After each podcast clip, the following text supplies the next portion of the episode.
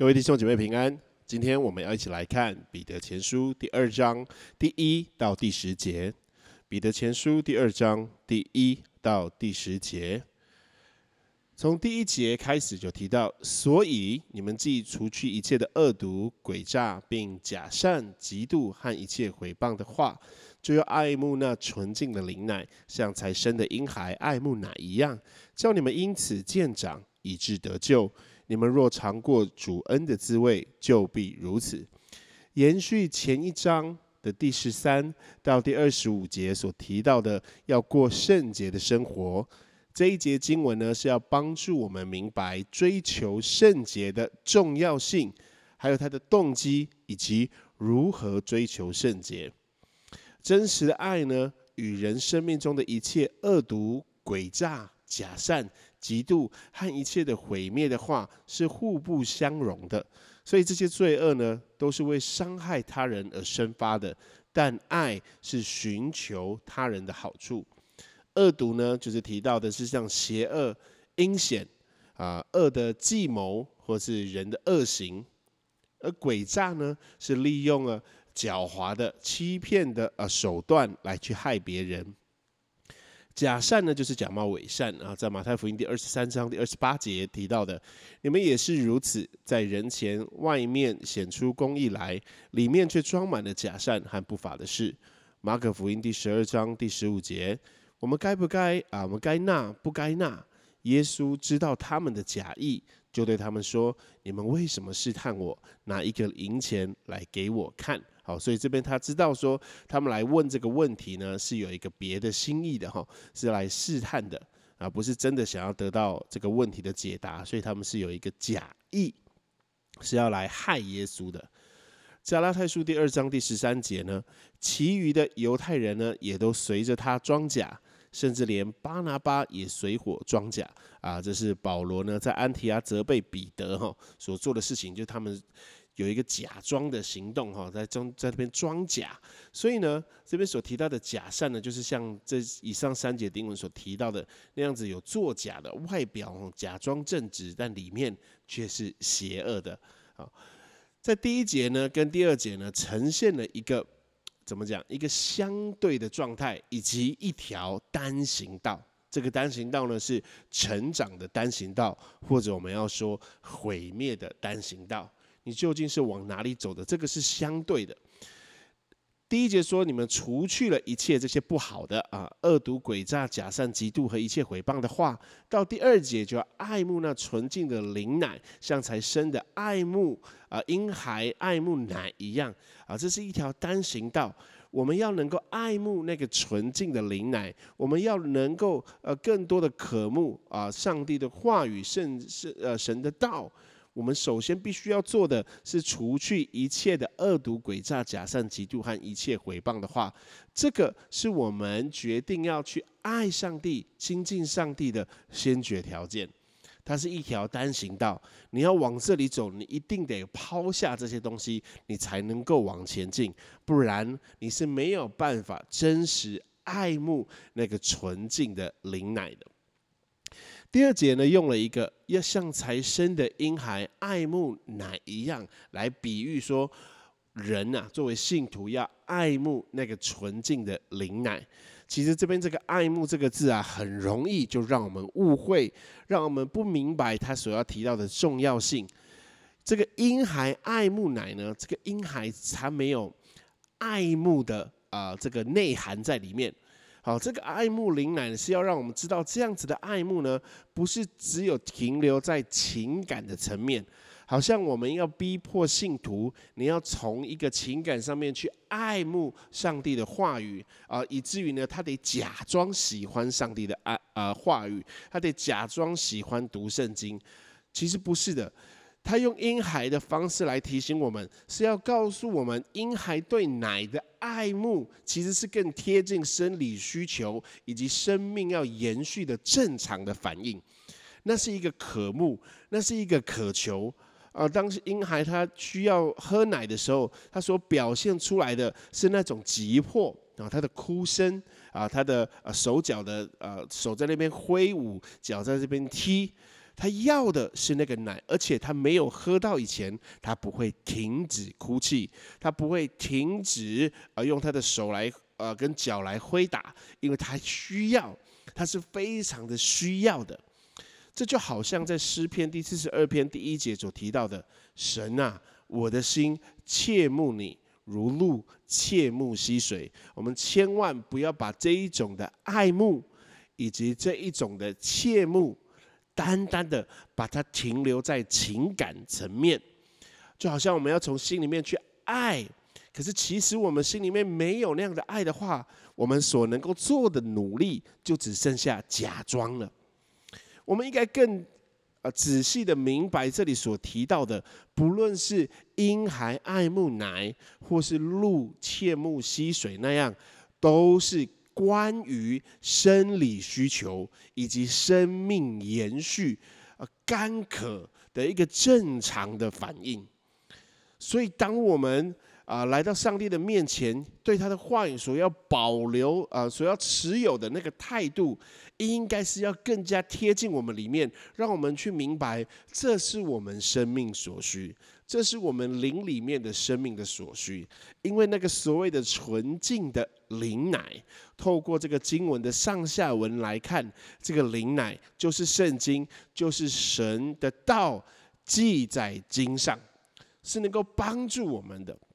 啊，是我们需要的啊！透过彼得所告诉我们的，这个是婴孩他需要的，他才能够怎么样？叫我们因此见长，是我们生长所需要的，是我们生命得以健壮所需要的，不是只有停留在情感层面，因为情感层面的爱可能包含着很多啊对生命的不必要性啊，就像啊嗯爱娱乐、爱厌乐。啊，爱爱这个在情感上的爱一样，而不是那个对生命有关的重要性的那个爱慕。好，这个爱慕呢，就是一种渴求，一种渴望，就是我需要这件事情。这里所做的比喻，都是直接把人的生命，好，是与上帝的话语连接在一起了。所以我盼望我们之后，我们再听到这样子的话语，比方说要爱慕灵奶。爱慕上帝的话语，我们要切慕主啊，要切慕主的话语的时候，我们可以直接的反射到在我们的脑海里面，这个是与我们的生命相关的，以至于当我们在努力的时候，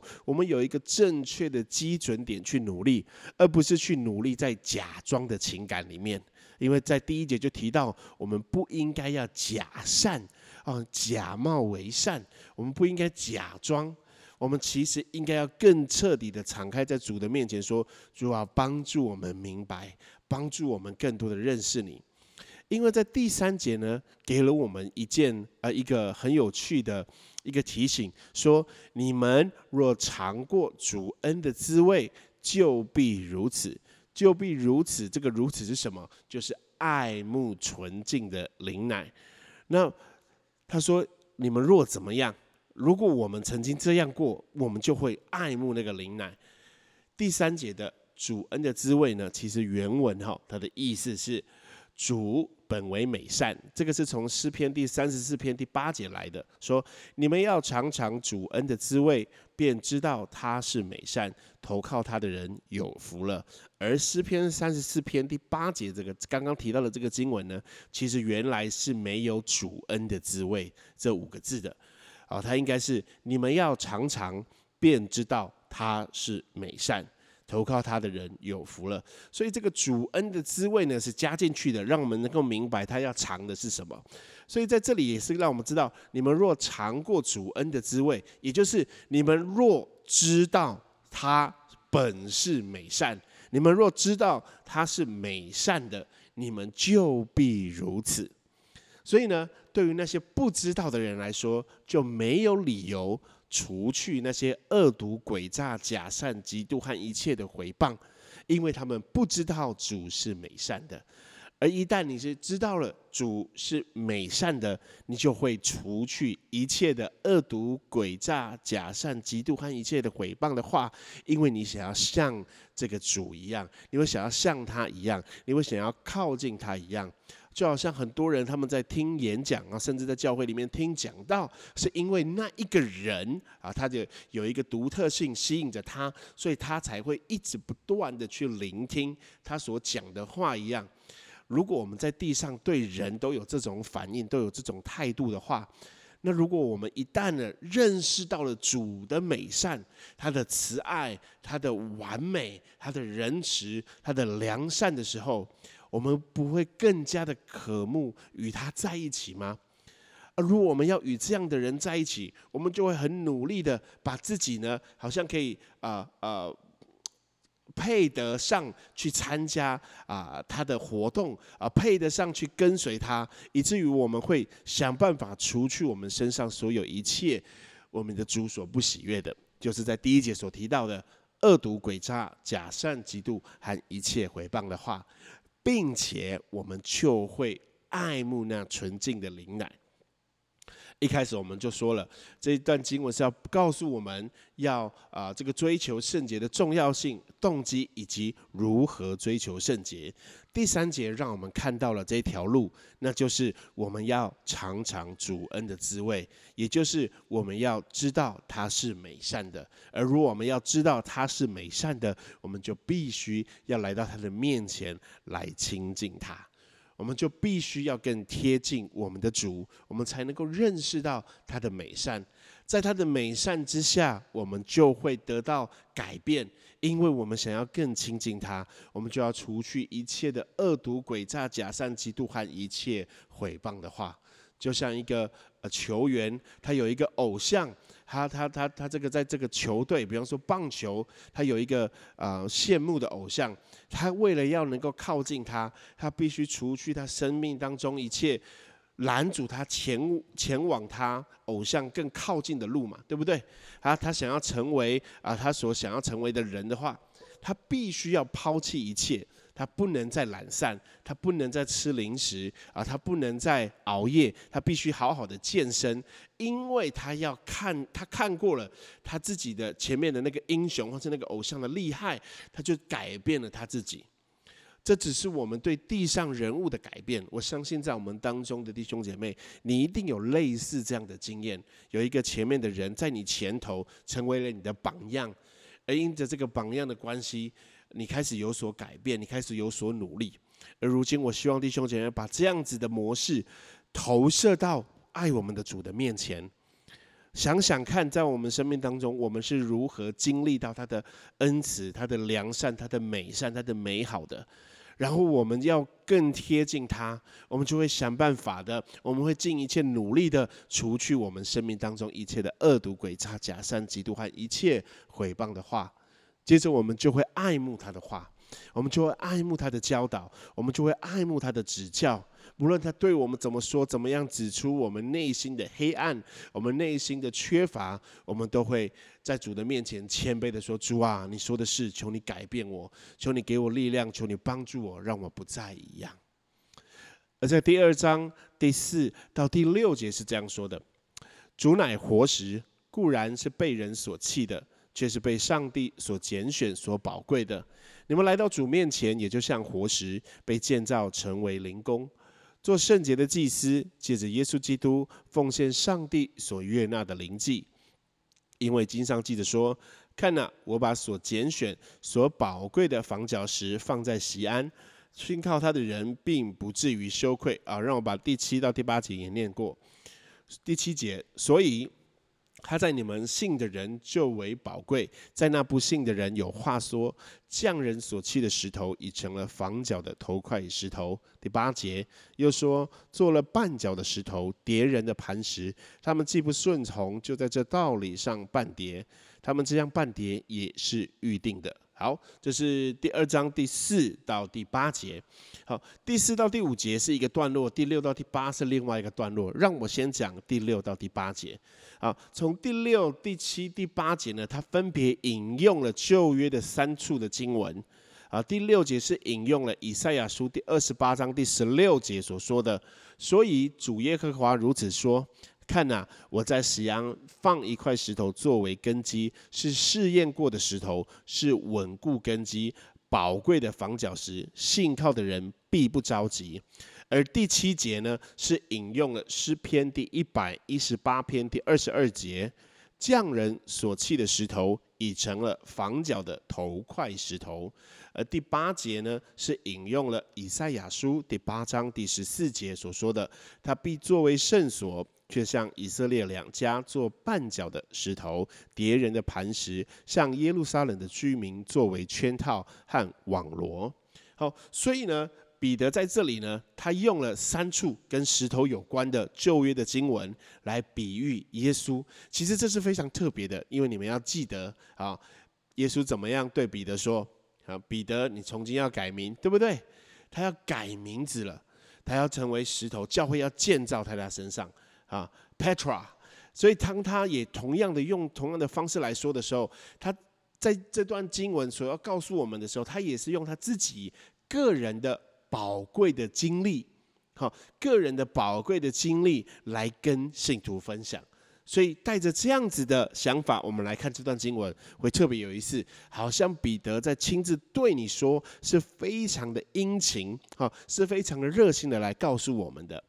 第四节说主乃活石，好，其实第五节不是有一个你们来到主面前吗？你们来到主面前，应该是在放在在原文里面然后是放在第四节的，所以第四节的开头应该是你们来到主面前，好，然后主乃活石，固然是被人所弃的，所以呢，还记得刚刚前面我们一到三节所提到的，是我们要来到主的面前。尝过他的美善，尝过他的呃那个恩典，对不对？尝尝主恩的滋味。所以呢，当我们来到他的面前，我们在那里尝过他的主恩的滋味的时候，我们必然是与他同在，是站在那一边的。因为从第四节到第十节这边呢，有两个相对的对象，那就是信徒以及不信者。信徒呢，对信徒来说，来到主面前的这些信徒呢。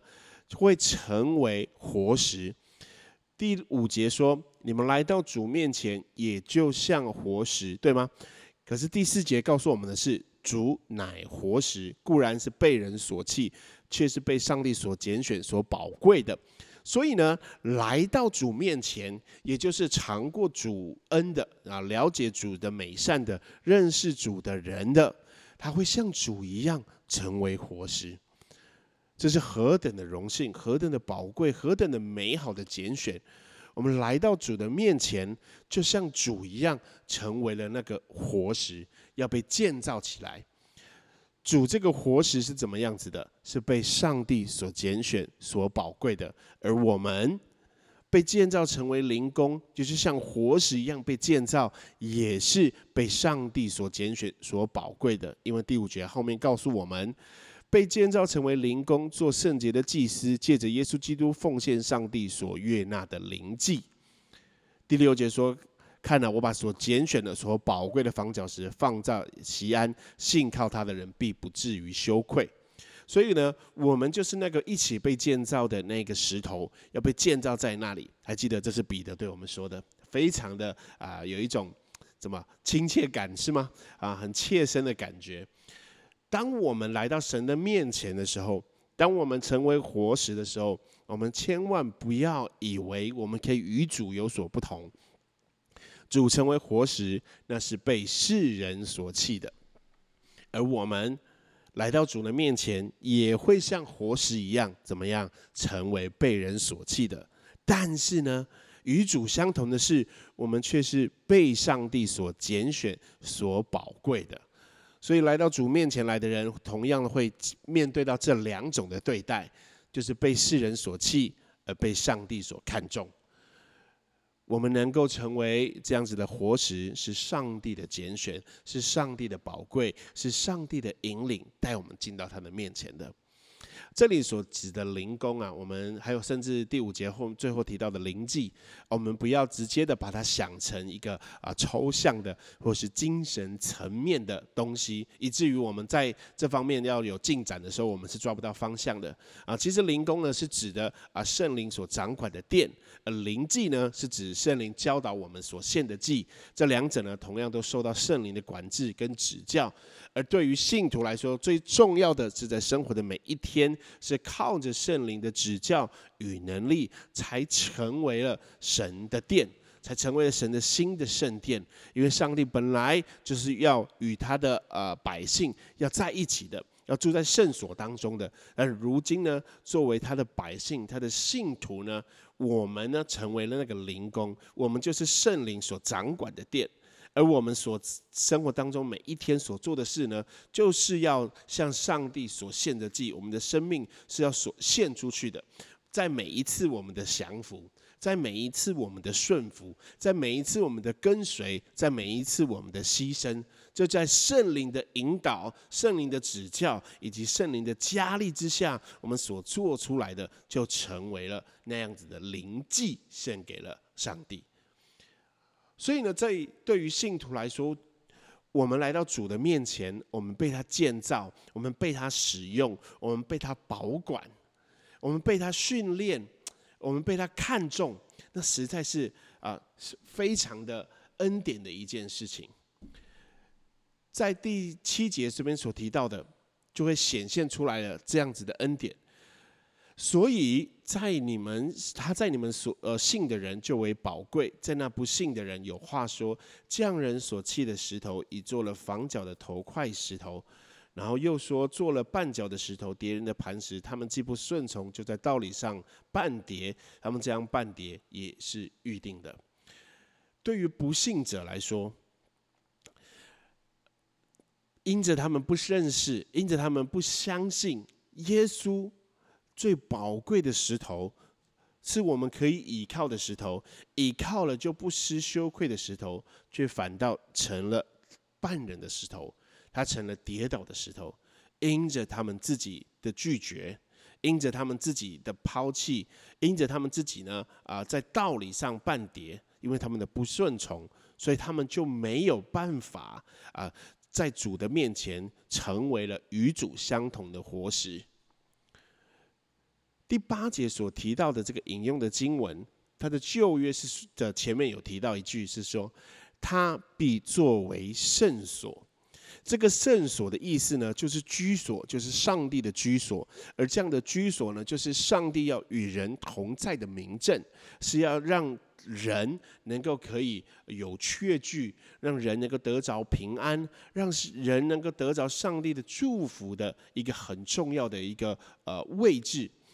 可是这样子的居所呢，却因着人的拒绝，因着人的不顺从呢，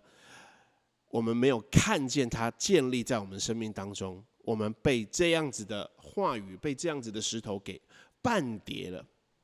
而第九节告诉我们，唯有你们是被拣选的族类，是有君尊的祭司，是圣洁的国度，是属上帝的子民。要叫你们宣扬那照你们出黑暗入光明者的美德。所以基督徒的身份与不信者就成了一个很重要的对比，很重要的不一样。唯有我们是被拣选的，被拣选的那样，就像。主乃活石，是被上帝所拣选、所宝贵的一样。我们是被拣选的，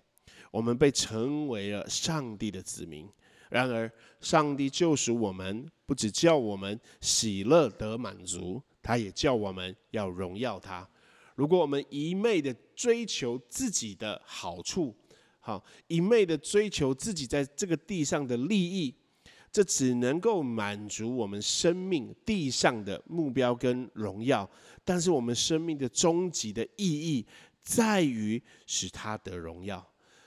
我们生命的最美好的盼望就是使他得荣耀，因为唯有他才配得无穷尽的荣耀。救赎的终极意义不是叫人得满足、叫人得荣耀，而是叫神得荣耀。我们被拣选，乃是要做这件事情。我们成为了呃拣选的族类。君尊的祭司，圣洁的国度，属上帝的子民，是要叫我们做什么？是要叫我们过自己的生活吗？是要我们建立自己的王国吗？是要我们顺自己的心意而活吗？不是，是要叫我们怎么样宣扬那召我们出黑暗入奇妙光明者的美德？就是宣扬啊，就是传说，就是啊讲出去，就是表达，让更多人知道。这一个呃主，我们的上帝，我们的君王，他的美好，他的良善。以至于在更多人能够知道他的美好、他的良善，尝过主恩的滋味之后，他就能够除去一切的恶毒、一切的毁谤、一切的呃那个毁谤的话语，以至于能够爱慕主的灵奶。第十节最后呢，他用了一个祝福啊，彼得在这里啊，在这一段呢做一个结束的时候。再次说到了一个很重要的经文：你们从前算不得子民，现在却做了上帝的子民；从前未曾蒙连续，现在却蒙了连续。他是用过去以及现在做一个很强烈的对比。你们从以前不算是上帝的子民，但是现在却做了上帝的子民。你们以前不是。从前呢，未曾蒙连续，现在倒是蒙了连续。就是以前你从来没有机会，你以前从来没有可能，你以前从来没有那样子一丁点的盼望。但是呢，因着上帝，因着耶稣基督，好，因着耶稣基督，我们得到了这个全宇宙至高的特权，我们做了上帝的子民，我们得到了这个最大的恩典，我们成了他的百姓。这一切都不是因着我们的，这是因着上帝的拣选，因着他自己的美善的旨意，使我们这些原先从来没有机会的、原先从来没有盼望的、活在黑暗之地当中的，得着了拣选，得着了连续，得着了怜悯，得着了恩典跟慈爱，这一切都要归给我们慈爱的主，将荣耀颂赞都归给他。我们今天的查经班就到这边，我们一起来祷告。慈爱的主，帮助我们，请你帮助我们，让我们更加的认识你，让我们因着更多的亲近你，我们就更多的经历到你。那是在生命当中的每一天，早上、中午、晚上、夜间，我们起来行走，我们躺下睡觉，我们经历了呃让我们开心的事情，或者我们经历了让我们难过的事情。主啊，让我们在每一件事情当中，更多的认识你，更多的明白你的旨意，更多的了解到你的美善。因为主啊，我们甚愿我们能够尝尝那主恩的滋味，我们就知道你是美善的。当我们一旦认识你了之后，主啊，我们就会啊，更多的发自的内心的去追随你，也去